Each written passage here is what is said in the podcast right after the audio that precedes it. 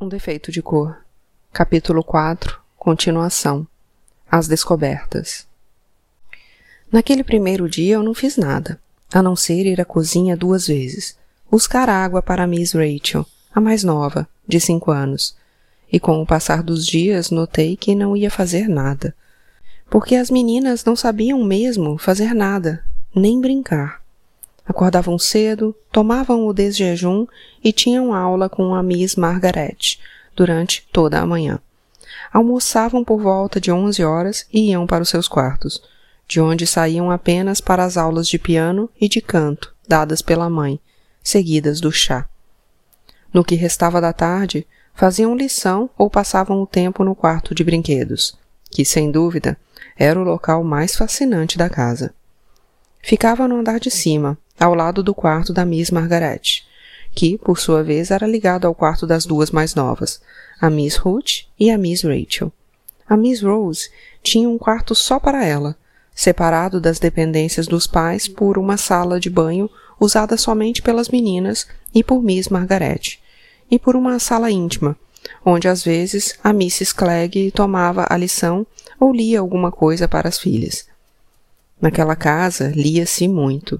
Aliás, havia uma imensa biblioteca que ficava no andar de baixo, no cômodo que o Mr. Clegg também usava para trabalhar. Tão grande quanto aquela, só mesmo a do padre Heinz, de quem vou falar mais tarde. Era na biblioteca que o Mr. Clegg passava a maior parte do tempo, pois quando não estava trabalhando, estava lendo, sozinho ou em companhia da Mrs. Clegg. Até mesmo algumas refeições eram levadas para ele naquele local, onde pedia para não ser perturbado além do estritamente necessário. Por esse motivo também, para não incomodá-lo, as meninas não podiam fazer qualquer barulho dentro da casa que a Miss Margarete aparecia para chamar a atenção, mandando que fossem para o quarto de brinquedos, onde também não brincavam, já que quase tudo funcionava sozinho. As meninas tinham vários brinquedos de corda que ficavam em duas estantes muito bem arrumadas. Cada uma delas entrava no quarto, escolhia um dos brinquedos e brincava sozinha, sem emitir um único som, um sorriso que fosse. Eu me espantei quando a segui pela primeira vez e vi uma boneca rodopiar sozinha sobre os pés escondidos, debaixo de uma saia comprida e muito rodada. E elas pareceram se divertir um pouco com isso. Não me atrevi a chegar perto e fiquei parada na porta, olhando e imaginando como aquilo podia acontecer. Cheguei a pensar em bruxaria, o que não combinava nada com o comportamento delas, e me diverti imaginando o quanto assim a Ana Felipa poderia se assustar de verdade. No início, elas não falavam comigo, mas percebi que faziam questão de pegar todos os brinquedos e colocá-los para funcionar, acompanhando a minha reação com o canto dos olhos.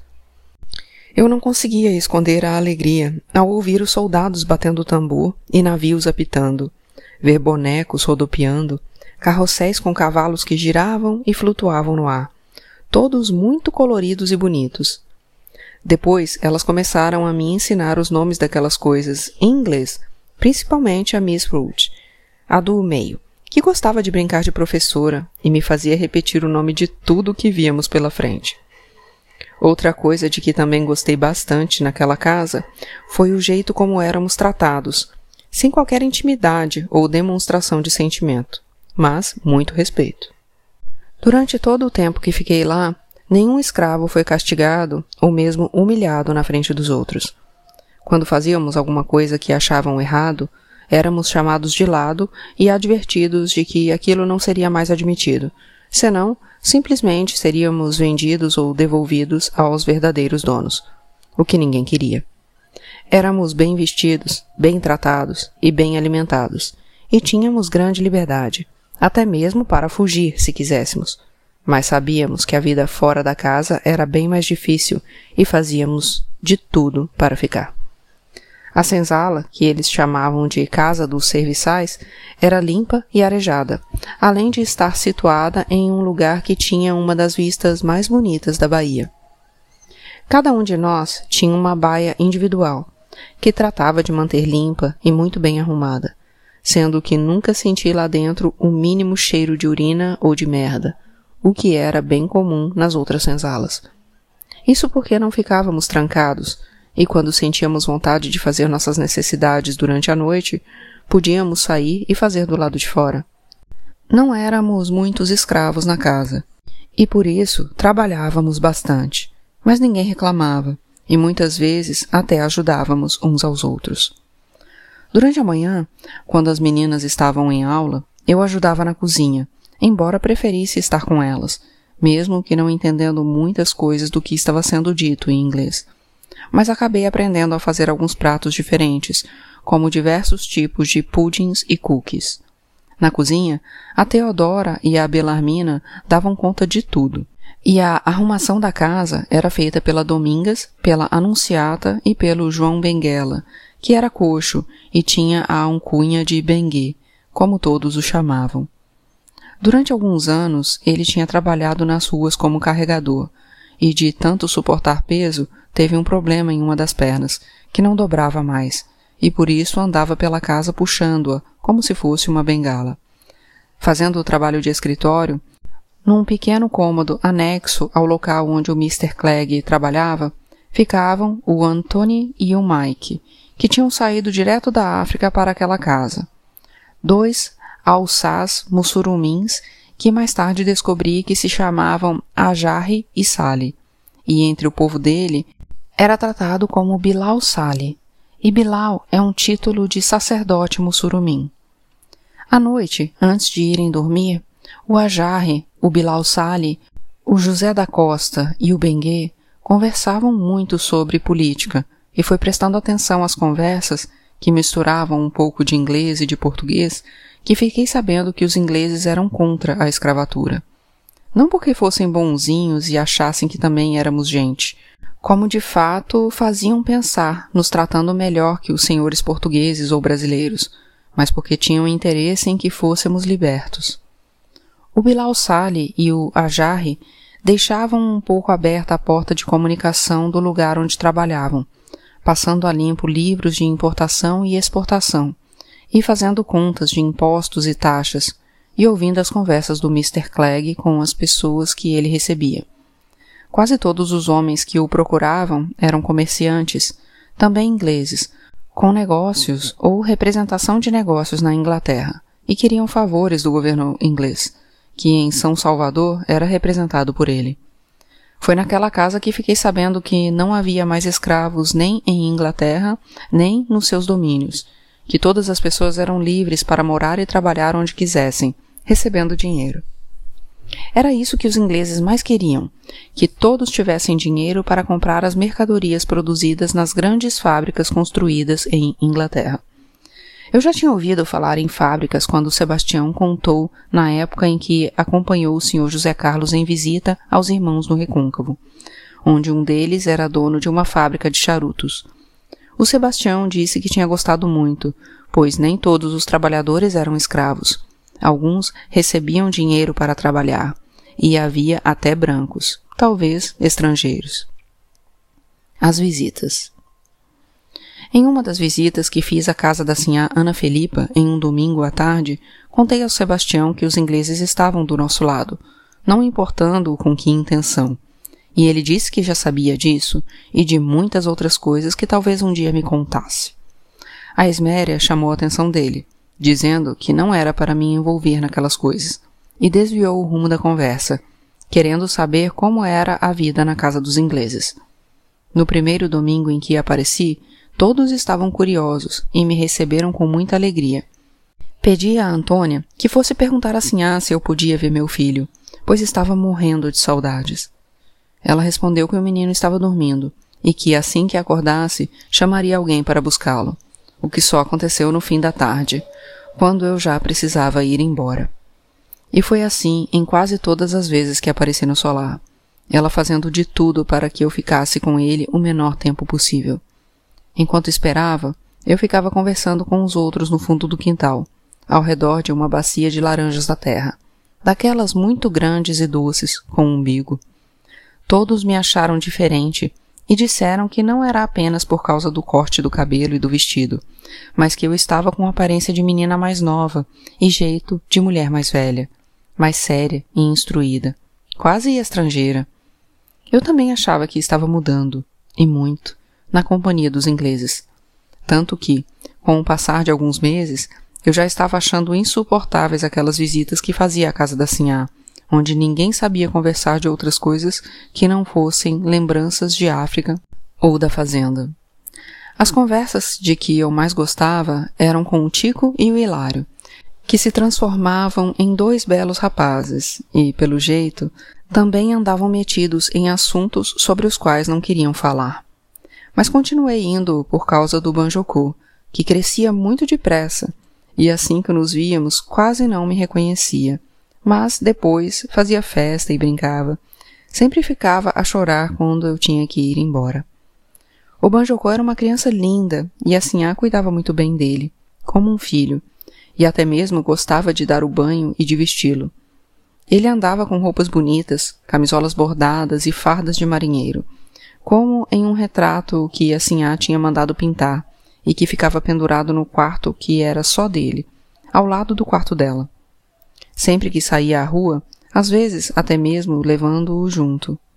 A Sinhá comprava um presente qualquer, fosse roupa ou brinquedo.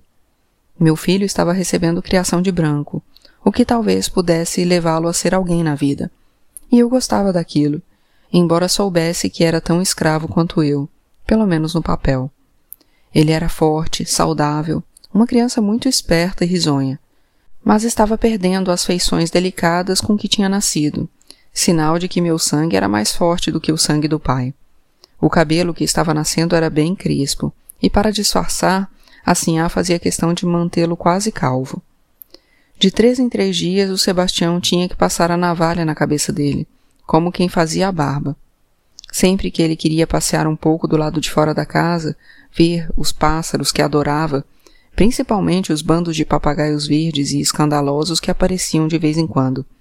A Antônia, ou até mesmo a Sinhá, iam atrás dele fazendo sombra, pois ele estava proibido de tomar sol. Era muito bem tratado, e isso me deixava tranquila embora às vezes me preocupasse com o fato de não ter conseguido levá-lo à casa do Babalaogo um fim de time para o ritual de três meses. Mas, com a vigilância da Sinhá, não dava para pensar em sair de casa com ele. Em um domingo, em vez de ficar com o Manjocô, pedi ao Tico e ao Hilário que fossem comigo ao sítio do Babalaogo um fim de time, e aproveitei para levar os meus orixás, que ainda estavam na casa da Sinhá Filipa, para que fossem benzidos e ficassem por lá, recebendo uma reza sempre que o Babalaogo, um fim de time, pudesse fazê-la por mim. Levei também uma roupa do Banjoku, achando que ela poderia representá-lo no ritual. Mas não adiantou nada, pois ele teria que estar presente, teria que encostar a cabeça primeiro no chão e depois na bandeja do Ifá. Somente desse modo, o Babalaogo, fim de time, poderia me dizer muitas coisas sobre ele pois seu destino já estava mais definido, e eu o ajudaria a encontrar o melhor jeito de tocar a vida, sabendo como os orixás poderiam agir e quais as providências e oferendas pedidas em troca. O Babalaogo fim de time chamou a minha atenção, porque eu não tinha feito nem a primeira oferenda, as frutas para Ogum, pedidas no primeiro ritual, mas disse que não era para eu me preocupar, porque alguém tinha feito por mim. Depois descobri que tinha sido a Esméria, a pedido dos meninos, com quem eu tinha falado sobre isso ainda naquele dia da cerimônia do nome, enquanto voltávamos para casa. O Babalaogo, fim de time, também não quis jogar os búzios para o Banjocô. Talvez porque já soubesse o que ia acontecer e não quisesse me contar. Por ser mesmo impossível mudar o destino. Voltei para casa muito triste e decepcionada achando que os segredos que não me foram revelados por causa da falta do ritual eram muito importantes para ajudar o meu filho, pois eu ia ficar conhecendo as características que ele trazia na cabeça, Ori, e as características do espírito que habitavam o seu corpo, sua emi ou alma, e como ele poderia desenvolver e conciliar essas duas coisas, sempre buscando o bem. A boa notícia daquele dia foi que a nega Florinda tinha conseguido partir para o Maranhão, a bordo de um paquete e acompanhada de duas mulheres que tinham sido chamadas para assentar os voduns na casa da Agontimé. A partir daquela visita ao Babalaú com fim de time, comecei a ficar com uma grande culpa em relação ao Banjocô, achando que poderia prejudicá-lo por causa da minha negligência como mãe. Alguém que deveria se importar muito mais com o lado espiritual dele do que com qualquer outra coisa. Sabendo que ele tinha um quarto só dele, com a ajuda da Antônia, a quem pedi que deixasse a grade da janela aberta, comecei a fugir da casa dos Cleggs algumas noites, nem que fosse apenas para observar o seu rostinho durante o sono. Era fácil escalar a parede do solar até me agarrar à grade de ferro da pequena varanda e passar para dentro, abrir a janela com cuidado e esperar um pouco os olhos se acostumarem à escuridão. Foi num desses momentos que pensei ter visto a minha avó debruçada sobre o berço do Banjocô, como se estivesse beijando a testa dele. Não tive certeza, por causa da escuridão, mas, levando em conta o possível engano dos olhos, eu quase poderia ter jurado que era mesmo ela, por causa do cheiro. A minha avó e a minha mãe tinham cheiros que nunca senti em mais ninguém, e em algum lugar onde elas não estivessem. Não que elas sempre exalassem esse cheiro, mas onde pude senti-lo foi por causa da presença delas. Não sei se o Kokumo e a Taiwo também sentiam. Nunca chegamos a conversar sobre isso, mas acho que sim, porque a nossa reação era parecida. Tínhamos vontade de nos deitar no colo delas e nos entregarmos a uma espécie de moleza, de um formigamento que provocava sono. De fato, apesar de ter um sono bastante agitado, o Banjoko estava quieto, com a respiração tranquila e profunda mais lenta que o normal. E eu também acabei adormecendo, depois de me sentar no chão e apoiar a cabeça na grade do berço do meu filho. Acordei sem saber direito onde estava, com a primeira claridade do dia entrando pela fresta da janela, que eu tinha deixado um pouco aberta. Depois de alguns segundos para me despertar direito, dei um beijo de despedida no Banjocô e tomei o caminho da rua, levando um grande susto ao encontrar o Sebastião e dois homens do lado de fora do muro, ao terminar de pulá-lo. Ele também se assustou antes de me reconhecer. Eu disse que tinha ido apenas ver o meu filho, perguntando depois o que ele estava fazendo na rua aquela hora. Ele respondeu que não era hora nem lugar para falar sobre aquilo, prometendo que qualquer dia conversaríamos com calma. Os escravos dos ingleses. Quando cheguei à casa do Mr. Clegg, Alguns dos escravos já tinham se levantado, e então fingi que não tinha conseguido dormir direito e saíra da cama ainda antes de o dia nascer para caminhar pelo jardim. Não sei se acreditaram, mas ninguém comentou nada, o que era comum. As pessoas não falavam muito sobre si, cada um tinha sua vida e cuidava apenas dos seus interesses. Só os dois mussurumins, o Bilal Sali e o Arrage, pareciam ser mais íntimos um do outro e, além de trabalharem juntos o dia inteiro, ainda passavam juntos todos os momentos de folga. Eles tinham dois dias de folga, não somente os domingos alternados como nós, os outros, porque o Mr. Clegg não trabalhava durante os fins de semana, e eles geralmente sumiam no fim da tarde de sexta-feira e só retornavam na noite de domingo. Quando estavam trabalhando, vestiam-se com fardas iguais às dos outros escravos, mas mal se recolhiam ou quando estavam de folga, usavam roupas típicas dos mussurumins, os abadás. Às sexta-feiras, quando saíam de casa, levavam em trouxas abadás feitos de bonitos tecidos brancos, com desenhos de flores ou outras figuras em branco ou mais brilhante, e nos outros dias eram de tecidos coloridos, lisos ou combinando duas ou três cores. Usavam barba apenas na ponta do queixo, e a deixavam ficar bem comprida, e no caso do Bilal Sali já estava bem branca, mais do que o cabelo. Ele devia ter cinquenta anos ou mais, e podia-se ver que o Ajarre, por volta dos trinta, tinha grande respeito por ele. Mais tarde, vinha saber que ocupava um cargo importante na religião deles, ajudando a comandar as rezas. Eles eram muito religiosos e faziam as cinco orações do dia, além de passarem muitas horas lendo e cantando trechos do livro sagrado. Apesar de não entender nada, eu gostava muito de ouvi-los cantar de olhos fechados, como se estivessem mesmo, com grande respeito e admiração, ajoelhados em frente a Alá, de quem repetiam o nome inúmeras vezes. Percebi que sempre se levantavam antes de nós, antes mesmo do sol, e um dia resolvi segui-los, curiosa para saber o que faziam. Um de cada vez, sendo que o primeiro foi o Bilal Sali, ainda de roupa, eles entraram no poço onde tomávamos banho, lavavam o rosto e as mãos e as plantas dos pés. Então se sentaram dentro da água e colocaram na cabeça um estranho gorro de borla caída, feito de algodão branco, o mesmo tecido das roupas que estavam vestindo. Depois de um tempo, saíram da água e ficaram de pé sobre dois tapetes de pele de carneiro, onde começaram as orações usando tessubá. É um rosário parecido com os dos brancos, que tem 99 contas de madeira, terminando com uma bola no início da cruz.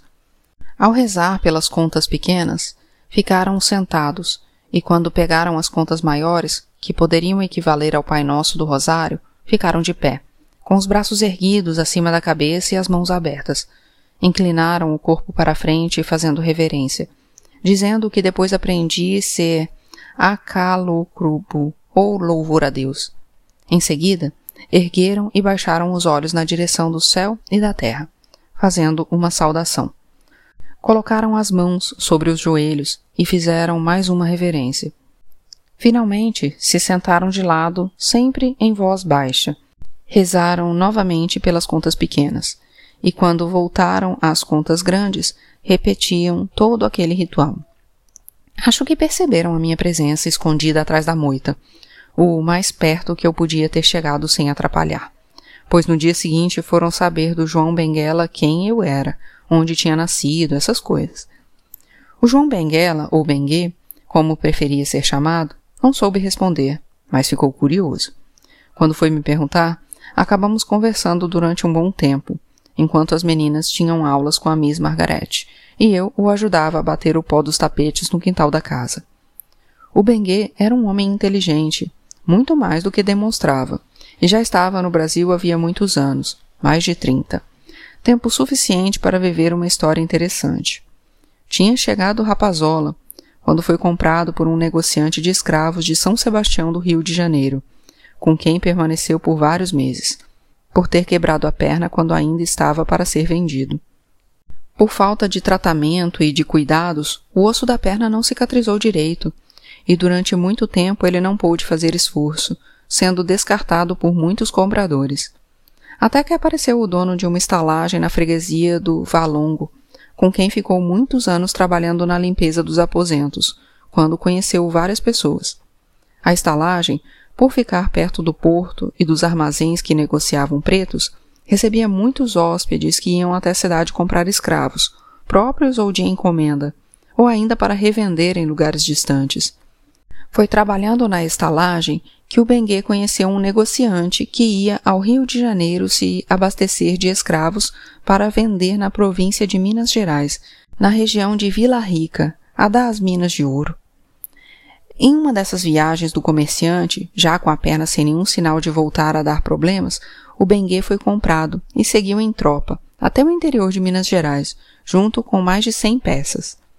O trabalho nas minas era bastante vigiado, mas mesmo assim os pretos conseguiam uma ou outra pedra, ou então esconder pequenas pedrinhas ou pó de ouro sob a cabeleira, como eu já sabia. E aqueles que eram mais disciplinados ou poupadores logo compravam a liberdade.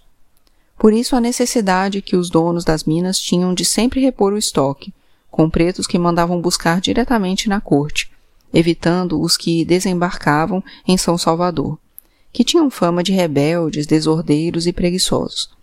Foi então que o Bengue ouviu falar da província da Bahia, para onde queriam ir muitos pretos fujões ou libertos, pois diziam que se parecia com a África. O Bengue ganhou a simpatia de um negociante baiano, foi comprado e seguiu com ele para São Salvador. Na verdade, já tinha conseguido ouro suficiente para comprar a própria liberdade, mas queria viajar em tropa, pois era perigoso para um preto, mesmo liberto, andar sozinho pelos interiores do Brasil. O plano era chegar à Bahia e comprar sua carta do próprio mercador. Mas o que o Bengue não sabia era que aquele tipo de armação já era bastante conhecido. A primeira coisa que os vigias da tropa fizeram quando pegaram estrada foi revistar os escravos e confiscar todo o ouro que levavam, procurando inclusive nos lugares mais comuns onde os pretos costumavam escondê-lo. No meio do cabelo, em um saquinho de tecido costurado à trouxa ou enfiado nas partes íntimas, tanto das mulheres quanto dos homens. E foi sem nada que o Benguê chegou a São Salvador, sem as economias de anos de trabalho, sendo vendido para um mulato que estava fazendo fortuna com os pretos que comprava, todos homens, postos para trabalhar no transporte de cadeirinhas de arruar ou de cargas entre a cidade baixa e a cidade alta. Os pretos se revezavam no trabalho, um dia fazendo o serviço mais leve com as cadeirinhas, outro dia levando nas costas, sozinho ou não, cargas muito mais pesadas do que seria possível imaginar. Foi em um desses dias de trabalho pesado que a perna do Benguê perdeu a firmeza e ele rodou ladeira abaixo junto com a pipa de vinho que transportava nas costas, o que acabou por aleijá-lo de vez. O Benguê foi então abandonado pelo antigo dono em uma cama para desvalidos na misericórdia e quando conseguiu ficar de pé, foi arrematado a preço vil por um português que o levou para trabalhar em uma tipografia, onde aprendeu a ler e a escrever. Quando a tipografia foi à falência, depois de o dono ser enganado ao receber pagamento de uma vultuosa quantia em dinheiro falso, ele foi a leilão junto com as máquinas, sendo arrematado pelo representante do governo inglês que morava na Bahia antes do Mr. Clegg. Eu devia ter prestado mais atenção àquela história do dinheiro falso, mas na época não dei importância. Para financiar as guerras da independência, o governo mandou fundir, às pressas, moeda em cobre vagabundo, fáceis de serem falsificadas. Aproveitando-se disso, certos gatunos também cunharam moedas que passavam pelas verdadeiras, as de emergência, e faziam grandes negócios com elas, para logo em seguida desaparecerem sem deixar vestígios. Muitos foram os comerciantes que enfrentaram dificuldades para se reerguer depois dos golpes, principalmente os pequenos comerciantes, que se empolgavam com a perspectiva de grandes negócios com o pagamento à vista, em espécie.